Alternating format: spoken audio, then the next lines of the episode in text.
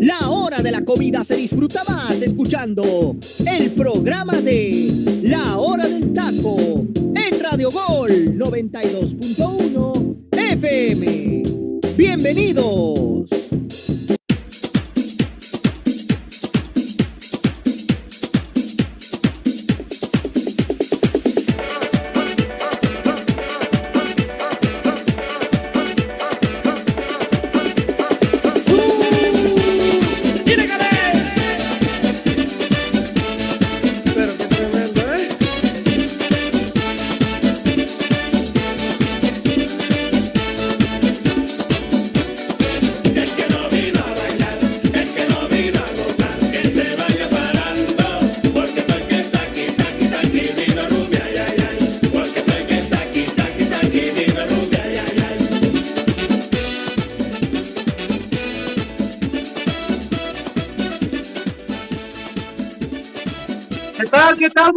Tardes, bienvenidos a la hora del taco. Ya sé, no es la voz del petardo mayor, el José Ramón.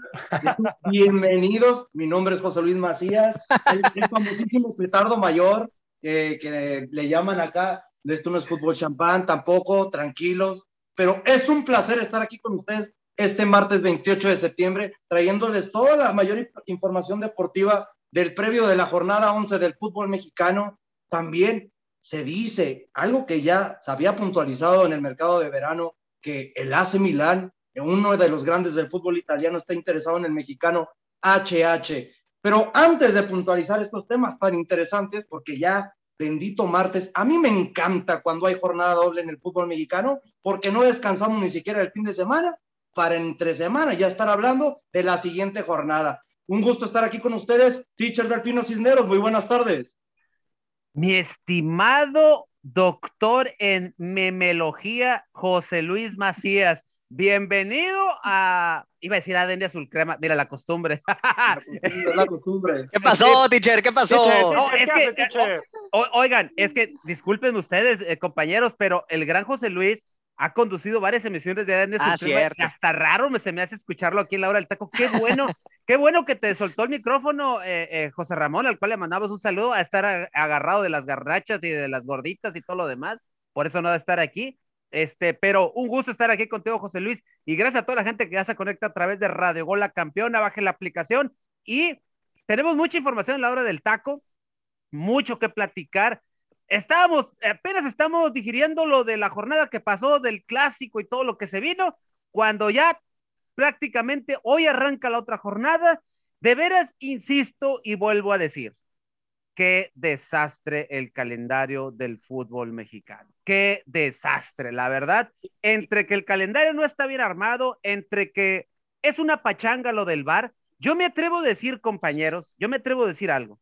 Yo creo que México es el país que peor manejo del VAR tiene en el fútbol mundial. No sé qué piensen ustedes. Ahí se las dejo y ahorita lo platicamos porque también por ahí viene la información. César Arturo Ramos lo castiga la comisión de arbitraje. Ojo, el América no metió protesta porque luego van a decir que el América, el América está llorando. No, el América ni, ni protesta metió por el asunto y ahorita lo platicaremos a César Arturo Ramos, le dieron, le van a dar cuello esta, esta jornada y ya después lo veremos a ver si le dan otro partido, ¿no? No sé si le van a dar de expansión o no sé, porque el tipo protagonista más no poder, ¿no? Entonces, ya platicaremos más adelante, José Luis, un gusto estar, que estés aquí en la conducción. Saludos a mis compañeros Jimena, Luis Roberto y Freddy. Bendito arbitraje del fútbol mexicano. Ahí para que le quede un poquito más claro a Jimena, que tarde o temprano va a entrar un robotcito y va a hacer la chamba de todos estos profesionales, entre comillas. Y aquí estamos, para que quede más claro, ¿no? Si Jimenota y mi, con mi hermanazo Luis Roberto Saito dan clases de conducción a José Ramón, pues aquí hay otro más. La hora del taco está llena de puro talento. Jimenota Brambila, un gusto estar aquí contigo en la hora del taco. Hola, ¿qué tal, José Luis? Concuerdo con todo lo que dijiste, menos con lo del bar. Eso sí, no, no, con lo del arbitraje tampoco. Eso sí, no te lo voy a pasar. Pero me da muchísimo gusto que estés en la conducción. Qué bueno que ya estés de regreso. Y a ver los otros, a ver cuándo vienen, a ver cuándo se dignan a venir acá a la hora del taco. Lo que me sorprende es que un chilla hermano consiguió el empate en el Estadio Azteca y no tiene ni siquiera los tanates para que la gente entienda, para estar aquí en el programa Hermanazo del alma, hermano de Parleis. Un gusto estar aquí contigo en otro programa de la hora del taco. Luis Roberto Saguito. Ahora hay que aclararle a la gente el, hecho del hermano de Parleis. Aquí mi estimado amigo José Luis Macías es capaz de hacer con seis pesos mil doscientas bolas. Ahí nomás se las dejo, ¿eh? Y es difícil, ¿eh? Y es difícil. Seis pesitos lo, es más, te sale más barata una jugadita de parlay que el pinche transporte público aquí en la ciudad de Puebla. Perdón por lo de pinche, pero la verdad. Oye, es que... pero no te me enojes, hermano. pero no te me enojes nomás. ¿no? Esos enojos, déjatelo.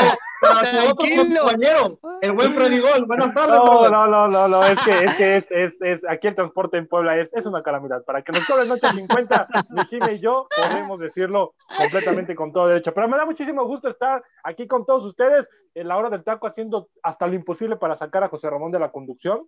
Eh, poco a poco lo vamos a lograr. Amigos de la hora del taco, lo vamos a lograr. Me da muchísimo gusto estar con todos ustedes y vamos a iniciar. Está la campaña fuerte, hermano, ¿eh? Hay no, campaña. Está la campaña. Yo ya mandé la carta para que cada, quien, cada uno de ustedes firme y lo saquen para esto. Eso es lo que todos esperamos. Freddy, un gustazo que estés aquí con nosotros otra vez en la hora del taco. El cholaje, ¿eh? El cholaje abre la jornada. Eh. Exactamente, hermano. Primero que nada, muy buenas tardes a todos. Muy contento de estar aquí, compañeros. Y como bien puntualizas, José Luis, hoy juegan mis cholos, hoy se abre la jornada número 11. Y qué gusto, hermano, qué gusto que tú estés al mando de la conducción, ¿no? Eh, ya, como bien dice Luis Roberto, ya estamos aquí recaudando firmas, pero pues bueno, ya, ya les estaremos diciendo qué, qué es lo que pasa, ¿no? En, en, los próximos días en torno al futuro de José Ramón. Su cabeza está a punto de rodar. Eh, así que, pues nada, vamos a darle porque hay mucho de qué platicar y esta jornada, pues bueno, vamos a ver cómo, si culmina esta semana o culmina hasta dentro de dos semanas, porque la 10 todavía no culmina, ¿eh? Nomás ahí se las dejo. La 10 termina hasta el 8 de octubre. Ahí nomás para lo que estaba mencionando el teacher, ¿no? Que la, uh -huh. la, el Grita México 2021 creo que es el peor calendario en mucho, mucho tiempo. Yo, yo puedo argumentar algo rápidamente. Ver, dilo, dilo, Jimé, dilo. Digo, no los estoy justificando porque también tienen cosas de la Liga MX, pero como se han movido las competiciones por la pandemia, ha habido competiciones que se hacen este año por lo de COVID, entonces eso también uh -huh. ha movido todos los calendarios de Juegos Olímpicos, Copa América, entre bueno, otras bueno. competencias otra cosa que creo que sería bueno puntualizar, que se están haciendo por primera vez desde hace mucho tiempo fechas FIFA de tres partidos. Eso puede también exacto, mucho exacto. las competiciones de, de, nuestro torneo mexicano. Y uno lo diría, ¿por qué en otros lugares y en otras competiciones, en otras ligas del mundo, sí llegan a tener partidos, si hay fecha FIFA y todo esto? Porque la mayoría de los equipos del fútbol mexicano tienen representativos mexicanos y sudamericanos. Pero empecemos con el primer bloque, como ya se los había anticipado, Necaxa versus el equipo de Tijuana, los Cholos. A las 5 de la tarde juegan en Aguascalientes. ¿Qué podemos esperar de este encuentro? Que se anticipa, Freddy, que regresa Guedes a dirigir en el fútbol mexicano. Correcto. Su equipo. Así es, pues mira, en términos generales, a como viene jugando Cholos, evidentemente la situación no pinta para que sea un partido muy llamativo, ¿no? También aparte hay que considerar que Necaxa no es un equipo que tenga eh, una definición extraordinaria frente al marco y bueno, Cholos tampoco. Habrá que ver cómo se plantea el partido el día de hoy por parte de Guede, porque Madre Santa, ¿no? Con Tijuana fue una de cal por tantas de arena, desafortunadamente no se le dieron los resultados y eso que tenía un equipo a mi punto de vista competitivo. Aquí con Necaxa me parece que también tiene elementos interesantes, ¿no? El caso de Quiroga, el caso también eh, puntual de, de, de este chavo, ay, se me fue su nombre, Maxi Salas, ¿no? O sea, tiene, mm. tiene un, un, buen plantel hasta eso Necaxa, y bueno, tiene que aprovechar evidentemente la localía, y, y bueno, Cholos, a ver si por fin puede romper esa bendita racha de no ganar de visitante, porque la última vez que se ganó de visitante eh, en general fue frente al equipo de Puebla el año pasado, así que, pues bueno, vamos a ver cómo, cómo pinta el partido. Yo la curiosidad que tengo ante el, el, los rayos del Necaxa es de que mantendrá a Eduardo Aguirre como titular si sigue fallando de esta misma manera. Rodrigo, Rodrigo. Rodrigo Aguirre, el uruguayo. Bien, gracias por corregirme. Simón, Simón. Jimena, estamos hablando que es un partido por lo que se viene en la previa, que es el número 15 contra el 17. Partidazo, si Robert Dante Siboldi no le gana a este equipo de los Rayos de Necaxa, que tienen cuatro derrotas consecutivas, ¿se debe ir ya de la institución sin ninguna duda? Pues sí, realmente creo que sí. No sé, ahorita Freddy, que está más cercano por allá, me, me lo dirá, me lo confirmará, pero también no sé si esta es la solución para que ya Tijuana pues mejore. Mm. O sea, creo que realmente es este, es este torneo, los jugadores, la institución, o sea, puede que ayude también porque le tienes que exigir resultados, se te está pagando y pues no tienes que estar en el fondo de la tabla, pero pues realmente veo complicada la situación de Tijuana para este torneo. Luis Roberto, cuatro derrotas consecutivas, lo vuelvo a puntualizar, de los rayos del Necaxa. ¿Será el momento para retomar la victoria contra el peor equipo en la historia de, como visitante del fútbol mexicano? Pues si no te quitas esa racha contra, contra el que es el, el de la liga, el equipo más basofia que tenemos actualmente, o sea, no, no sé con quién. Gracias. No con quién. Porque anteriormente decíamos que eran los Pumas, después decíamos que eran el Guadalajara, pero ahorita... Ya te va a decir, oye, que te va a decir Freddy, mejor escúpeme en la cara, ¿no? Pues, Sí, no, la neta, mejor miéntamela, güey. Solamente hay uno más malo que Tijuana y es Querétaro, pero realmente lo de Tijuana es, es lamentable. no, no, no. Si los rayos de. Necaxa no pueden ganarle al Tijuana, híjole, hay, hay, hay mucha preocupación, de verdad, de verdad, hay mucha preocupación en el cuadro de, del Necaxa. Además, ya que, pues, como bien lo adelantabas, Pablo Guede probablemente en un 100% ya esté eh, dirigiendo a este equipo de, de Aguascalientes, ¿no? En lo particular, yo pienso que va a ser un partido muy parejo y no por lo competitivo, sino por lo malo que va a ser el encuentro. Yo le pinto que va a haber un partido de un gol o menos, no lo veo de otra manera, pero realmente si el Necaxa no le gana a Tijuana, híjole, ¿a quién le va a ganar el Necaxa entonces? Porque, a ver, revisemos el Ujú. calendario que tiene el equipo del Necaxa. Tijuana es el ganable. Tigres, no creo. Puebla, ay, ay, mi me va a disculpar, pero al Puebla, si acaso también le podía sacar ahí un susto en casa. Toluca no creo, Monterrey lo veo difícil, el equipo de Mazatlán, que aunque va de visita, también podría ser un partido considerable para que pueda sacar eh, puntos en Necaxa y León, ¿no? De los partidos que tiene realmente puede sacar puntos en dos, si así lo quieres ver. Eh, si no le sacas un punto al equipo de Tijuana, pues entonces no entiendo a quién le vas a sacar un punto. Oigan, compañeros, y otra vez volvemos al mismo punto que ya hemos platicado en otras emisiones, el famoso reciclaje de técnicos. Pablo Guede fracasó con Tijuana y a lo ni siquiera lleva seis meses sin equipo y ya, ya encontró acomodo en Necaxa. Oye, pero Freddy, no solamente fra- fracasó en los cholos de Tijuana, fracasó en Monterrey, porque muchos te van, a, te van a solapar de que porque consiguieron la CONCACAF Liga de Campeones contra Tigres, ya es un buen papel como técnico dirigiendo a los Rayados, pero no, fue un fracaso porque tuvo una final perdida, recuerden, la peor final. Monarcas, ¿no, ¿Puede hermano? recordar el equi- los equipos de los Rayados de Monterrey en el fútbol mexicano contra, contra su archirrival, que fueron los Ajá. mismos Tigres?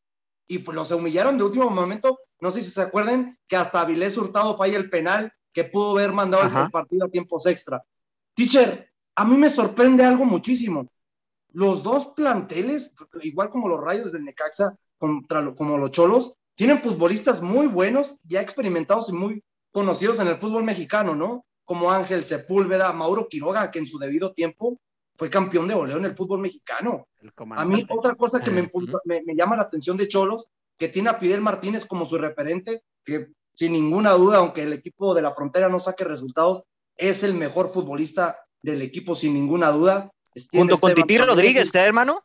Sí, no, es que podemos dar nombres como Cristian Ortiz, el mismo Lucas Rodríguez. Marcel Ruiz, que no sé por qué Siboldi no le da tanta continuidad a Marcel Ruiz, pero Correcto. ¿qué está pasando con estos dos planteles si tienen equipos para competir en nuestra liga? Mira, José Luis, algo que, algo que tú y yo habíamos este, una vez platicado y que no, aquí lo, lo, lo, lo, lo- lo pusimos en, en la mesa de la hora del taco, fue el hecho de que este Necaxa juega bien, o sea, jugaba bien con, con, con Memo Vázquez.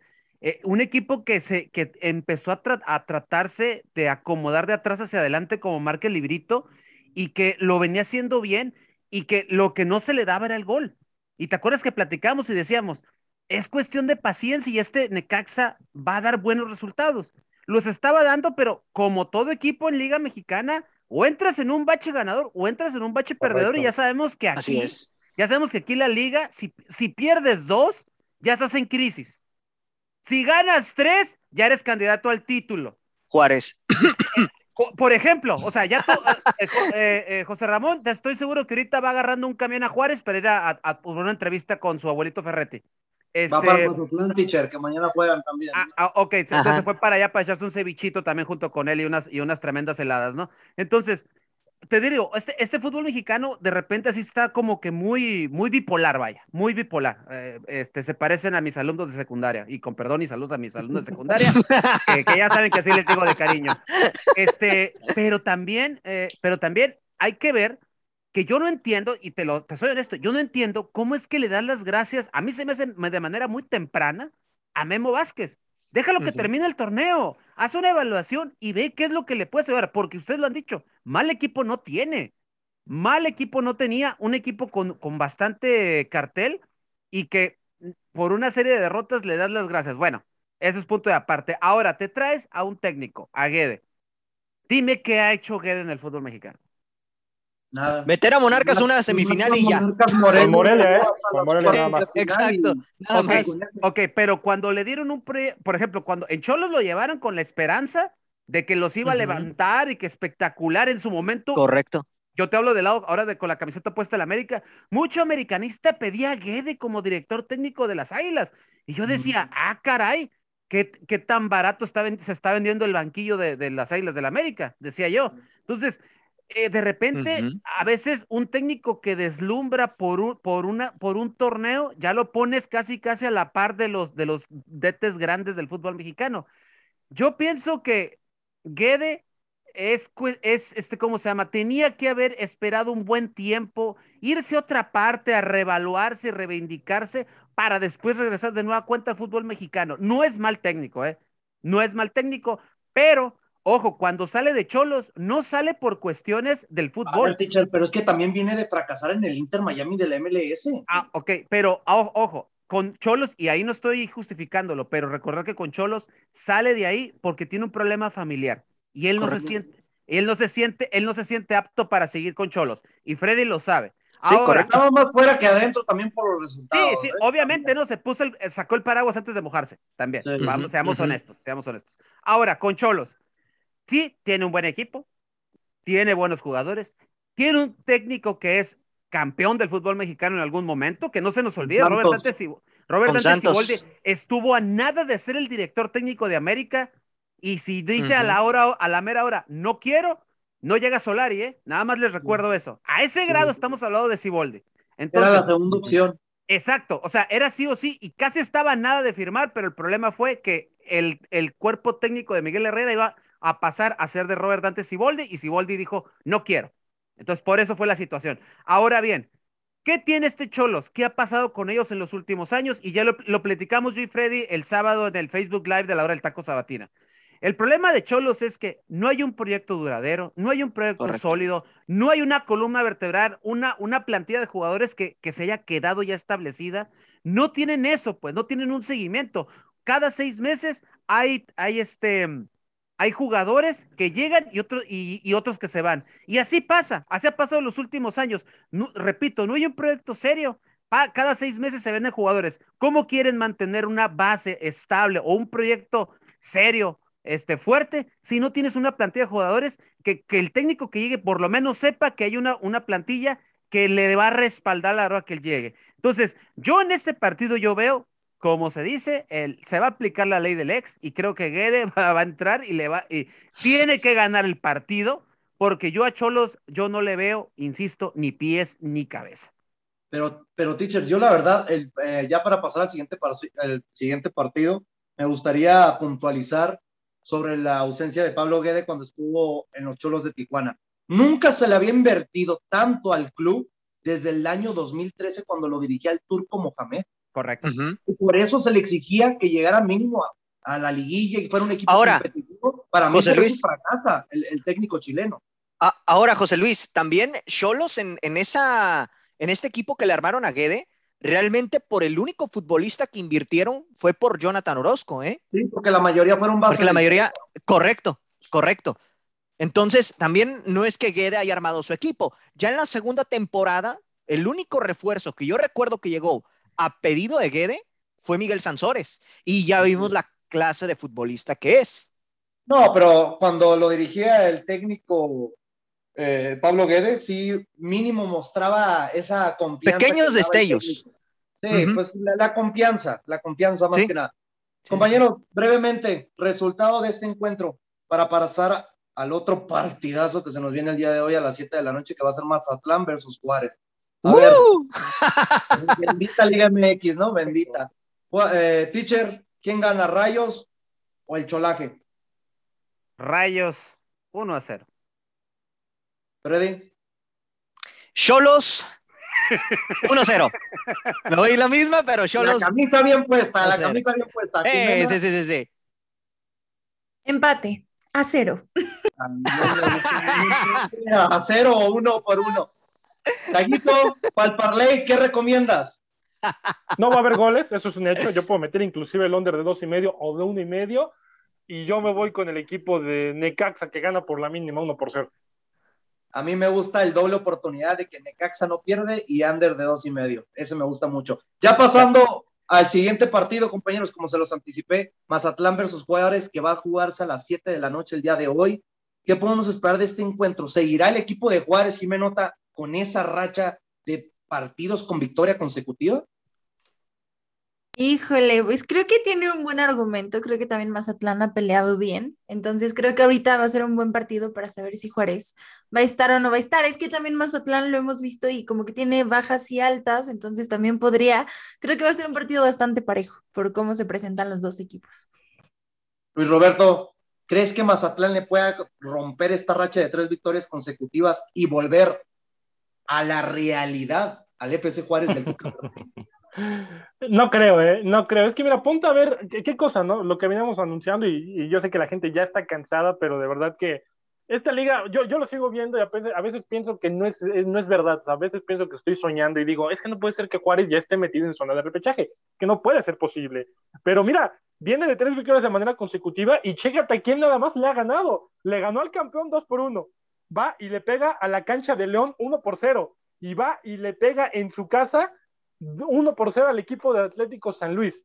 Estás hablando de que en esos dos equipos, eh, que en esos tres equipos, por lo menos está el campeón, está el quinto lugar de la, tabla general y está el sexto de la tabla general. Imagínate, le ganó al quinto, al sexto y al séptimo. exacto, exacto. Y uno debe ser el campeón, ¿eh? Entonces, lo, veo complicado, lo veo complicado. Yo creo que este partido eh, le cae en una situación perfecta al equipo, al equipo de, de Juárez, porque vas contra un equipo que la verdad pues tampoco está haciendo cosas así como para, para sobresalir, ¿no? Y el mejor momento evidentemente viene el equipo, el equipo de Juárez. Mazatlán está con la misma... De hecho, bueno, a ver, o sea, realmente Mazatlán y Juárez es lo mismo, los dos tienen menos 5 en diferencia de goles y los dos tienen 11, 11 puntos, ¿no? Pero realmente yo creo que por el momento que está pasando es el equipo de Juárez. Siempre lo he dicho, y cuidado con un equipo enrachado porque un equipo enrachado te gana. Freddy, eh, sabemos que los dos técnicos están dirigiendo a, estos nuevos equipos. Oye, José Luis, perdón, se fue el Freddy, ¿eh? Creo que le dio chorrillo y se, fue a llorar. Se nos fue ya lamentablemente nuestro compañero Freddy Gol. Esperemos no tape la, cañería, ¿no? Principalmente. Eh, del teacher Delfino, sabemos que estos dos entrenadores que están dirigiendo estos eh, dos equipos presentemente, como el Tuca Perretti por el lado de Juárez y el San José, que es el técnico de, de Mazatlán, el español, pues no podemos criticarlo. Yo creo que este esto primer inicio de torneo es más que nada para adaptar un funcionamiento de juego. Pero si se, te tuvieras que declinar por un equipo para que vaya a llegar más lejos, ¿quién sería? ¿Mazatlán o el equipo de Juárez? Mira, por, por el estilo de juego, por el estilo de juego, yo me declinaría por Mazatlán. Al principio del torneo eh, mirábamos cosas interesantes de este Mazatlán. Eh, bien lo puntualizábamos en su momento, José Luis, mirábamos una similitud con, las, con aquellas primeras formas cuando llegó Solari al fútbol mexicano. Jugaban de una manera así muy similar cuando recién llegó, que ocupaban todo el ancho de cancha, un equipo que se defendía con pelota en los pies. Daba más orden, ¿no? Que generaba oportunidades. Exactamente, ¿no? Entonces le mirábamos esas, esas, esas este, similitudes. Luego da ese campanazo en la primera jornada que le gana Cruz Azul Después empieza a venir una serie de resultados muy interesantes, pero después el equipo se cae. Eh, yo lo comentaba con Freddy el sábado y decía que tal vez este equipo no ha entendido de cierta manera, hay jugadores que siento que no han entendido todavía eh, el sistema de juego de Beñat San José. Hay jugadores que sí, otros jugadores que no. Entonces, por ahí viene yo creo que la situación. Si todos se enchufan y vuelven a tomar esa idea futbolística, yo le auguro que Mazaltán puede hacer cosas un poco más interesantes. Ahora, es lo que dice Luis Roberto, tiene totalmente la razón. Un equipo enrachado en el fútbol mexicano, o te hundes o te vas hacia arriba. Y, el, y la cosa con, con Juárez es eso. Juárez ahorita está enrachado. Ya el Tuca ya encontró ahora sí que la puerta abierta y ya vio un sistema de juego que le está dando resultados, que no es otra cosa que el famoso tu camión, que ya le conocemos desde tiempos de Tigres, ¿no? Entonces, ¿qué va a pasar? Te diría yo, yo me iría, yo me iría por lo que te acabo yo me iría que Mazatlán gana eh, en este partido, pero conociendo este fútbol tan sui generis, este, puede pasar cualquier cosa. Yo voy por el empate. Ya para pasar al siguiente partido, antes de irnos a una buena rolita como cada programa, Jimenota, ¿quién se lleva el encuentro? Híjole, Juárez. Ah, pues la cuarta No, ¿para qué le das esas esperanzas a José Ramón? No, no son. Es que, ¿sabes qué? Es doble jornada y en la doble jornada pasan muchas cosas. Los equipos también no van a atacar así como súper guau, o sea, eh, es donde se dan los resultados, yo creo, eh, más, más raros. Y eso que hemos visto varios, ¿eh? Sí, para mí es una, va a ser una gran ventaja si Gabriel Fernández, el uruguayo, vuelve a ser titular con el equipo de Juárez. Saguito, pronóstico, ¿Y qué la meterías a este encuentro? Aquí, aquí me gusta, fíjate que aquí me gusta el over, me gusta el over y yo me iría con el equipo de, de Juárez. Yo me iría con el equipo de Juárez a que Juárez gana 2 por 1, ¿eh? Yo me la juego igual con las altas, pero va a ser 2 por 1 a favor del Mazatlán. Le tengo que romper esas esperanzas al, al Joserra porque no, me va a caer de verdad. Compañeros, Jimena, Atlas, visita a un enrachado equipo del Atlas que ahorita sorprendentemente va en el cuarto lugar y lleva cinco partidos sin perder. Pero también tu franja, el equipo del Puebla, lleva cuatro partidos sin conocer la derrota con una victoria y tres empates. ¿Cómo crees que le vaya a ir en este partido en el Jalisco? Oigan, no me creen lo que les voy a decir, pero el Puebla la temporada pasada solo perdió tres partidos y hizo más empates y, y, bueno, ganó varios, ¿no? Pero ahorita el Puebla solo lleva tres perdidos y además de eso lleva seis empates. O sea, entonces, si vemos la, diferencia del torneo pasado a este, increíblemente, todavía puede generar, todavía puede ser una buena racha. A Puebla le va mejor allá como visitante, pero también si hablamos de Atlas, solo lleva un partido perdido. O sea, entonces yo le apuesto a este juego un empate. Yo creo que pueden empatar. Y te doy más esperanzas. De los últimos cinco partidos que Puebla ha ido al Jalisco, ha ganado tres y ha perdido dos. Así que tiene eh, resultado favorable del 60%. Saguito, ¿qué jugadores van a marcar diferencia en este partido y quién se lleva el encuentro? Ay, el Pueblita. Fíjate que a mí el Pueblita me cae muy bien, ¿no? Pero veo complicado, realmente veo complicado que pueda, que el equipo de Puebla pueda dar una, una sorpresa, sobre todo, sobre todo por cómo, repito, sobre todo por cómo viene el equipo de Atlas. El Atlas nos está sorprendiendo a propios extraños, ¿eh? No pensábamos que el Atlas cerró bien la temporada pasada pero realmente, realmente, realmente el Atlas está jugando muy bien. ¿Qué jugadores? A ver, yo creo que Cristian Tabó va a tener que ser fundamental. Eh, yo creo que si el Puebla quiere aspirar a algo, el uruguayo tiene que hacer algo. En el partido pasado que tuvo el Puebla contra el equipo de Cruz Azul, Diego de Buen me gustó bastante. Diego de Buen siento que jugó demasiado bien ahí por el, por el centro del, del medio campo. Y en parte, en parte defensiva, indudablemente tiene que ser Antonio Silva también porque si te van a pedrar el rancho Anthony Silva, pues es un portero que ha demostrado que tiene las cualidades suficientes para poder cubrir portería de primera división aquí en México. Y por último...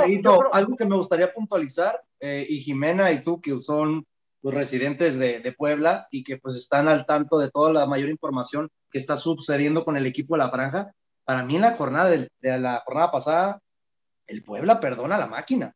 Era para que lo hubiera pasado por encima con la expulsión de Yoshimar Yotun al minuto 56. Sí, correcto, no, no, correcto. Y aparte, a ver, en ese partido, en ese partido, por ejemplo, las estadísticas eh, hablan por sí solos. El Puebla realiza 20 tiros, 20 tiros, ¿eh? 20. eh, se van ocho desviados y cinco portería, pero a lo que voy es, realmente el Puebla tuvo bastante llegada. De hecho, en ese partido se estaba pronosticando de que el Puebla marcara más de dos goles. Eh, por, lo que, por lo que había pasado en, el transcurso del partido y sobre todo ahí en, en, casa, en casa local, ¿no? Evidentemente los pases y demás pues favorecen al equipo de la máquina, pero realmente, al igual que tú, yo comparto que el Puebla en ese partido sí perdona a la máquina en ocasiones, ¿eh? Y estamos hablando de que iba a ser otra derrota catastrófica para el azul y que el Puebla iba a empezar ya a tomar la, senda del triunfo y a dónde le iba a posicionar. No vivimos un, de un supuesto y de un hubiera, pero realmente en ese partido sí el Puebla supera, a mi punto de vista, la máquina y esos tres puntos tuvieron que haberse quedado en Angelópolis. Yo creo que va a ser fundamental para que la Franca pueda sacar el resultado, que la mejor dupla para mí de la actualidad del fútbol mexicano, que es Julián Quiñones y Julio Furch, no estén enchufados. Lo acabas de decir de, de la mejor manera y que yo siento que si este Puebla sale aguerrido, combativo y jugarle de tú a tú al Atlas y cuidando muy bien los espacios, porque al contragolpe el Atlas te juega muy bien por la velocidad que tiene, le puede sacar un susto a este Atlas. Le puede sacar un susto. Pero, pero, pero, aquí está lo que acabas de decir, José Luis. Esos, esos dos de los que hablas, Quiñones y Furch, están ahorita, como dicen, se dice el argot futbolístico, están on fire. O sea, e, este Atlas eh, está jugando muy bien Mira lo que ocasionó aquellos tres puntos en la mesa. A partir de eso, el Atlas, o sea, ha sido otro, ha sido completamente otro. Y cuidado con este Atlas, ¿eh? Este Atlas puede ser un verdadero dolor de muelas ya en liguilla. Y Tiche, y si recordamos, y si, perdón, Jimé, rápidamente, y si recordamos, ese partido que le gana el Puebla en cuartos de final, para muchos fue inmerecido triunfo para el Puebla, ¿eh? porque realmente el partido de vuelta del Puebla no generó absolutamente nada. Solamente por eso la, la, la, jugada de Ormeño, si no me equivoco. Correcto, correcto. Y ya el último, casi. Oigan, y, Ormeño, por cierto, no me acordaba de él. Ay, ya, es otro. No, no, no, pero otro tema importante es que es doble jornada y que el próximo partido de Atlas es el derby tapatío, el clásico tapatío. Entonces creo que eso también puede ser algo importante, ¿no? Porque no creo que te la juegues completamente con el Puebla y pongas a todos tus hombres y tienes enfrente también un clásico que ahorita pues sería como Chivas, ¿no? Que, que está en su punto. A mí lo que me sorprende mucho, como dos descartes de dos futbolistas que eran fundamentales o que pudieron haber sido fundamentales en los funcionamientos de sus técnicos respectivamente, como fue Julio Furch cuando estaba en Santos y Julián Quiñones cuando estaba en Tigres dos futbolistas que han demostrado que en cualquier equipo del fútbol mexicano pueden ser titulares. Teacher, mándanos a Rolita. Ahorita regresamos y para traerles toda la mayor información de lo que falta de la jornada 11 del fútbol mexicano.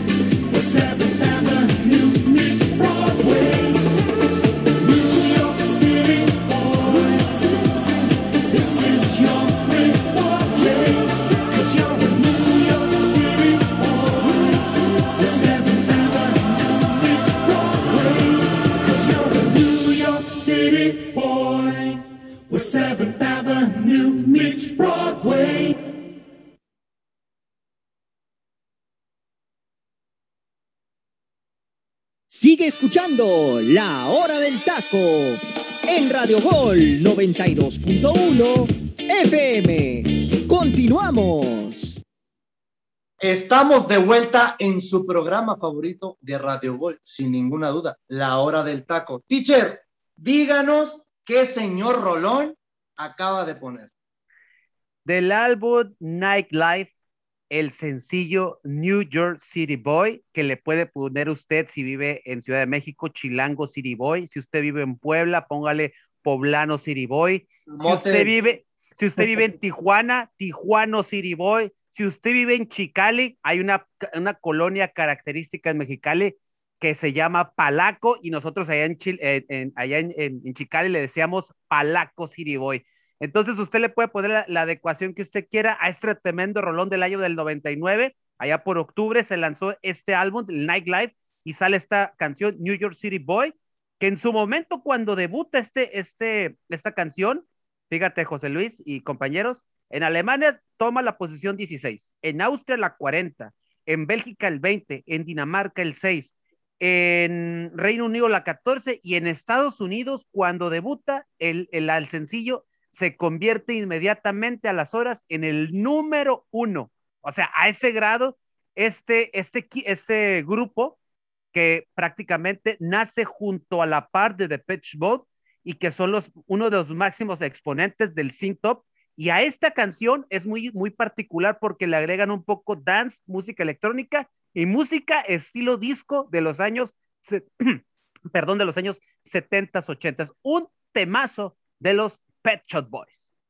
Algo que me encanta, no por formar parte de este programa, compañeros, pero es que les traemos cultura musical, les traemos toda la mayor calidad de los 70s, 80s y 90s. Para mí es un placer poder hablar de la mejor época de la música, sin ninguna duda. Eh, compañeros, ¿quieren puntualizar eh, con el tema de esta canción o quieren que sigamos? Porque hay mucho todavía que tenemos que platicar de esta jornada 11 que se nos viene, ya que mañana el Pachuca recibe a las Águilas del América. Y es un partido que trae mucho morbo para, para mi parecer. ¿Por qué? Porque la última vez que se enfrentaron, el Pachuca los eliminó de la liguilla y es impresionante que esto se pueda llegar a volver a, a repetir, ¿no? Que el Pachuca vuelva a ganarle en el Estadio Hidalgo. Pero números muy claros, en sus últimas cinco visitas, de las Águilas del América en este estadio, cuatro victorias y solamente una derrota. Y la última derrota fue en la pasada liguilla, lamentablemente. Teacher, ¿qué podemos esperar de este partido? ¿Volverá con esa rachita que tenía de cuatro partidos consecutivos con victoria que acaba de perder en su último encuentro? ¿La, la volverá a retomar las Águilas del América? Mira, por obligación tiene que. Eh, como americanista nos quedamos, eh, yo ayer lo comenté aquí en el programa, eh, quedé decepcionado del funcionamiento del equipo. Solari no le salieron absolutamente las cosas para nada, cambios tardíos, dos delanteros que a mi parecer fueron, fueron demasiado poner a Roger y a Henry, los dos juntos, fue un para mí fue un desperdicio. El no iniciar Córdoba, para mí también fue otro desperdicio tenerlo en, en banca. no sé, yo espero que este América regrese a su funcionamiento. Espero que el señor Solari siente a Mauro Laines dio el peor partido desde que llegó a América. Eh, Salvador Reyes, también yo creo que deben de platicar con él porque en el clásico le temblaron las piernas, le temblaron literalmente las piernas. Hay jugadores que yo creo que deben de, de sentarse un ratito, deben de hablar con el cachorro Sánchez, el cachorro también dio un mal partido en el clásico. Aquino debe de seguir en ese mismo nivel que dio en el clásico. Jorge Sánchez igual. Yo lo que espero, José Luis, es que recuperen el orden. No traen, o sea, perdieron el orden en dos partidos. Han perdido el orden, el orden, la, la, colectividad que tenía como equipo la, han perdido. Eh, Fidalgo debe de ser el hombre fundamental junto con Córdoba, a pesar de que Córdoba no ande pasando por un buen momento en estos, en estos dos partidos, necesitan recobrar eso, necesitan recobrar confianza. ¿Y cómo vas a recobrar confianza? Siendo ordenados, siendo efectivos y ganando como del lugar. O sea, no, te, no, te, no puede haber otra cosa, no, perdón, no puede haber otra cosa que ganar para recobrar confianza y sobre una victoria cimentar y seguir trabajando para que el equipo vuelva a recobrar el ADN ganador que traía no hace algunas semanas. lo acabas de mencionar a la perfección y, mencionaste esa palabra que yo iba a puntualizar. Yo creo que las Águilas de la América lo que han perdido es la efectividad, porque con muy poco generaban mucho. Y ahorita generan mucho, pero no meten ninguna. Eso es de realmente ya meter un poquito de orden para el técnico argentino en este siguiente partido. Jimena, ¿puede ser el partido de la jornada este Pachuca versus las Águilas del la América? Pues creo que viendo los partidos, analizando realmente la, jornada, yo creo que podría ser, digo, no, no lo veo tan descabellado, tampoco es que me emocione tanto ver un, un Pachuca América, ¿verdad? No, o sea, por los equipos, ¿no? Se emociona con Córdoba, ¿para qué lo hacemos? Ah, bueno, eso sí, pero ese es punto y aparte. Y luego ni lo meten, pues quién sabe, si ya, así como me emociono. No, pero creo que queda como esta espinita de lo último que pasó en, en allá en, la liguilla, que nadie se lo esperaba, que realmente fue un gran partido, uno de los mejores duelos que he visto en, en los últimos, en los últimos tiempos, pero, pero pues sí, nada más por eso de la jornada, no es que sea lo más espectacular. Saito, es tan mediocre nuestro fútbol mexicano, porque creo que no hay otra palabra, palabra que pudiéramos utilizar para este término de nuestra liga, que las Águilas del América jugando tan mal en los últimos dos encuentros y consiguiendo un punto de seis, siga siendo líder del fútbol mexicano? Es que la verdad, ponte a ver desde el primer lugar hasta literalmente el último lugar. Y volvemos a lo mismo. El Juárez tiene 11 puntitos. Querétaro está solamente a 5 puntos. Estás hablando de que el Querétaro sacando 5 puntos y que alguno de arriba se caiga, se caiga. Híjole, el Querétaro se va para arriba. A ver, ¿cómo estaba Juárez hace tres semanas? Antes de que empezara a ganar, ¿cómo estaba Juárez? Los Pumas, los Pumas están a 3 puntos, imagínate. El Necaxa está a 2.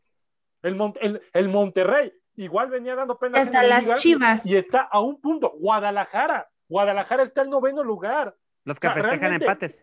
Mazatlán está en O sea, realmente, realmente, realmente el sistema de competencia en el fútbol mexicano es, es paupérrimo. Es paupérrimo porque, y lo hemos mencionado nosotros hasta de chiste, nos van a decir el siguiente torneo, ¿saben qué, chavos? Este, ya no van a clasificar 12, ya van a ser 16 equipos, y de los 16 se va a armar una mini liguilla, y ya de ahí se viene a la liguilla de verdad, y ya de ahí pasamos a lo que viene y demás, porque realmente híjole, creo que es la liga donde en el mundo, y me atrevería yo a decirlo, obviamente no conozco el fútbol de Kuwait, por ejemplo, pero me atrevería yo a decir que en todo el mundo el sistema de competencia que tenemos aquí te da para que literalmente cualquier equipo de los 18 que hay sea campeón. Porque y sin realmente. Descenso. Y sin y no hay descenso, también eso es patético, ¿no? O sea, puedes, o sea, puedes tener un semestre horrible, no ganar ni un punto y no te va a pasar nada más que pagar ahí un dinerillo que cualquiera se lo saca, de los directivos de allá cualquiera se lo saca, eh, pero realmente es, es lamentable, es lamentable. Y es un fútbol tan bueno, José Luis, porque realmente el fútbol mexicano tiene calidad, tiene jugadores que vienen y de verdad son pero, Salito, estamos hablando que la jornada pasada hubo 11 goles, 11 goles de equipos que realmente deberíamos exigirles mucho más estábamos acostumbrados, no sé si se acuerdan, en las últimas dos temporadas que por jornada había mínimo 20 goles. Oigan, pero este torneo no es como el más espectacular tampoco. No, no, no, más mediocres en los últimos 5 o 6 años, sin ninguna O sea, por ejemplo, díganme, díganme ustedes ahorita, ¿qué equipo es el que mejor está jugando? Yo creo que el Monterrey, y eso hasta ahorita se apenas, porque ¿eh? acaba de retomar ahorita tres victorias consecutivas. ayer lo comenté, ayer lo comenté eso precisamente. Pero nomás porque retomó esas victorias, pero en al inicio de la jornada, acuérdense, ¿eh? Hace cuatro jornadas perdió contra el Atlas. Tampoco es como que, ay, qué qué breve, ya, el, ya va a ser el candidato. Es que cualquiera llega y te rompe la racha y entonces no hay una continuidad y también ya o sea, ¿cuál es tu argumento? Perdí este partido, pero el América igual, pero el Toluca igual, o sea, entonces... Es que, por ejemplo, ¿qué decíamos? Ayer lo platicamos también aquí en la hora del taco. De Toluca. Hace una semana Toluca todo el mundo lo miraba como el Bayern Múnich. Y, ah, y después de eso, ¿qué sucedió? O sea, pierdes... Dos derrotas consecutivas, teacher. Ah, por eso te digo. Ahora, o sea, América, aun a pesar de que tiene este bache en el torneo, no lo pueden desbancar. Y, no lo digo con orgullo, ¿eh? no lo puedes desbancar un equipo que de, entre sí trae un bache y nadie lo puede desbancar del primer lugar cuando Sí. se supondría que alguien de los que está bajito debería desbancarlo y no ha podido. Sí, o sea, sí, sí, así nos quedamos en, en esa situación, pues, o sea, para que veas lo mediocre comodino, eh, sui generis de este torneo, de este bendito torneo de la Liga MX. No, sin ninguna duda. Teacher, ya que ahorita eh, tomaste la palabra, ¿qué plantel, qué once titular crees que vaya a salir mañana, la- eh, el día de hoy, digo, las Águilas del América? Híjole, mira, Henry tiene que estar, eh, tiene que estar en, en- de titular. Por un lado debe estar Córdoba. ¿No crees que se le dar la oportunidad a Perico Viñas? eh, ah, mira, José Luis, yo lo de yo con Henry, Henry tuvo balones eh, y faltó meterlas nada más. Pero sí, sí también coincido que Viñas pudiera también tomar su lugar y también le vendría bien porque Henry entrando de cambio a veces te funciona mejor. Yo siento que a Benedetti junto a y Córdoba deberían de iniciar. Deberían de iniciar por los extremos y ya sea Viñas o Henry de nueves. Y yo siento que si sientas un ratito a Reyes y le das la oportunidad a la Ayun, ahí, ahí está el equipo, ahí está el equipo ya. Y eh, también eh, llega un momento en el cual lo dije ayer en la hora del taco, cómo extraño a Santiago Naveda, porque Naveda les, iba- les, les estuviera poniendo unos calambres macizos tanto a Aquino como a Richard, y vieras cómo hace falta el canterano americanista. Yo creo que ya hubiera banqueado al mismo Aquino, ¿eh? Sí, desde luego, desde luego. El chavo trae un excelente nivel, lástima de la lesión. Jimena, si te doy, te voy a dar tres nombres y me tienes que decir de qué futbolista principalmente se tienen que preocupar las Águilas del América. Nicolás Ibáñez, Avilés Hurtado o Ismael Sosa, Ibáñez.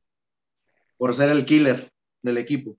Pues no, o sea, lo, he venido siguiendo, he venido siguiendo su carrera y me gusta mucho. Además, despunta en este tipo de partidos como importantes contra rivales, eh, pues un poco más eh, exigentes, por así decirlo. Entonces creo que, que realmente puede ser su partido, o sea, porque si tiene que demostrar algo, va a tener que ser en este partido. Compañeros, resultado. Luis Roberto, ¿quién gana el encuentro? Ay, está muy complicado, muy complicado, pero realmente yo creo que el AME se va a sacar la casta. Te va a volver a hacer ganar un parlay Sí. las Águilas del América. Que fíjate que, que fíjate que en el clásico me hizo perder, ¿eh? Fíjate que en el clásico me hizo perder porque no ganó. Yo pensaba que le podían ganar con facilidad a Guadalajara. De hecho, varios aquí Todos. lo pensábamos. Todos, Todo varios mundo- aquí lo pensábamos. todos lo y, oh, sorpresa que nos llevamos. Pero realmente creo que lo termina ganando el América dos goles por cero. Jimena, Si vemos las, las estadísticas, está bastante parejo, ¿eh? También Sí. esta situación, o sea, realmente me voy con el empate. teacher. 2-1 América. Yo también me voy con el 2-1. Yo siento que las Águilas del América van a retomar el triunfo porque les hace falta y también tienen que ponerse a pensar que si Monterrey consigue un triunfo, lo desbanca del primer lugar sin ninguna duda. Correcto. Y Así que es. aquí es algo muy interesante porque estamos a seis jornadas de que se acabe la temporada regular. ¿Y saben cuál es el último partido de la temporada para el América y para Monterrey? América Monterrey. Ahí se va a jugar sin ninguna duda Ay, tienes todísima la razón. El Correcto. liderato se juega en la última jornada sin ninguna duda y es lo que va a poner interesante este cierre. Oye, pero Compañeros. interesa- per- perdón, José, interesante lo que dices, porque está primero lo- la final de Conca Champions en octubre y luego se cierra el torneo con esto. Mira, Estás se pone- hablando que en, do- en un mes, teacher, se van a enfrentar dos, dos ocasiones. se pone interesante motores. Y, la- pone y- interesante. y lo curioso es que la final de Conca Champions se juega en el Estadio Monterrey y el de la jornada 17 en el Azteca. Es Ay, a- chiquirrín. algo, se vienen partidos muy interesantes este último mes de cierre del fútbol mexicano. Ya para cerrar, compañeros, se nos acabó el programa lamentablemente, pero el arbitraje. Compañeros, Luis Roberto, en serio, el arbitraje quedó marcado que está en crisis en nuestro fútbol mexicano. No, y eso no es tema de ahorita, ¿eh? O sea, no, no por lo que haya pasado en el clásico vamos a decir, ay, es que ya vieron cómo sí, no, es un tema que se habla temporadas y años atrás, José Luis, inclusive antes de que llegara el VAR. O sea, este tema tiene mucho tiempo, este tema tiene muchísimos años, muchísimos años. Cuando salió el señor Codesal de la comisión de arbitraje, muchos pensábamos que iba a mejorar con, con Arturo Bricio, pero luego Arturo Bricio, como el presidente de la República, sale a dar sus conferencias y dice que no hay error en tal jugada porque la regla dice y que mi mamá y que Chuchita y que demás. O sea, y que, que tú dices, es que es muy claro. O sea, ¿por qué le da tantas vueltas a la misma cosa? Es muy claro. Y sale defendiendo a sus árbitros que él pone para no evidenciar que realmente Arturo Bricio pues es completamente incapaz para el cargo. Yo creo que ya tendría, tendría que tener ahí un, un, giro en cuanto a la comisión de arbitraje se refiere, pero todo el mundo sabe que Arturo Bricio llevó gracias a Televisa. Prácticamente eso no es un tema que nadie desconoce. Si Arturo Bricio está ahí es gracias a Televisa. Entonces, si el arbitraje quiere empezar a mejorar, empezar, ¿eh? No seguir mejor, no, empezar porque yo creo que no hemos mejorado prácticamente en nada. Sí, quizás hay cosas poquito rescatables, pero realmente un giro y otra cara nueva a la comisión de arbitraje, creo que le quedaría muy bien. El tema del VAR también, lo platicábamos en programas en ediciones anteriores. ¿Qué jugadas se van a revisar? ¿Cuáles no? ¿Cuáles sí? ¿Qué tiempo va a haber de revisión? Eh, ¿Va a hacer falta que el árbitro vaya a la pantallita a verla? ¿Nos avisan? O sea, todo eso. Cuando nosotros aquí en México tengamos ya una vez establecido eso, créeme que el arbitraje se va a mejorar. Árbitros que están en forma física terrible, eh, árbitros que no cumplen con los requerimientos para poder pitar un partido profesional de primera división. Son muchas cosas, José Luis, muchas cosas. Jimena, César Arturo Ramos, sabemos que lo van a suspender para la siguiente jornada. ¿Le encanta afectar o perjudicar a las Águilas del la América? Porque no es la primera vez que sucede esto que vimos en el Clásico Nacional. No me gustaría dar una declaración a eso porque, o sea, es muy polémico. O sea, realmente es, es, muy, muy polémico. O sea, yo no puedo decir, sí, le gusta perjudicar a las Águilas del la América, porque no lo sé realmente. O sea, si vamos a esas, es un árbitro al final que, pues, eh, tiene tendencia en los partidos de las Águilas del la América a cometer ciertos errores muy específicos o que le pueden costar una sanción como esta. Realmente creo que ahí la cuestión está en que ya lo sancionaron, que ya una instancia mayor llegó y, y pues ahí estuvo monitoreando esa situación y, y, pues ver qué pasa con este árbitro, porque ok, se le sanciona y después, ¿qué? Sigue igual que otro partido, o sea, creo que eso es realmente lo importante, no solo un partido de castigo. Teacher, ya para cerrar el programa, a como vemos nuestro arbitraje en el fútbol mexicano en la presente temporada en el Grita 2021, ¿tendremos árbitros mexicanos en Qatar 2022? Santa Madre de Dios, qué buena pregunta. Mira, yo creo que ya por dignidad, mejor no vayan. O sea, por dignidad, así, no tenemos un árbitro capaz, la verdad. Yo no encuentro, yo no veo un árbitro que jornada tras jornada diga, antes, antes miramos el fútbol mexicano hace años y decíamos, estos tres árbitros son los que están, son los punta de lanza, lo hacen muy bien jornada tras jornada. Hoy, lejos de decir eso, hoy vemos o estamos analizando quién lo hizo peor.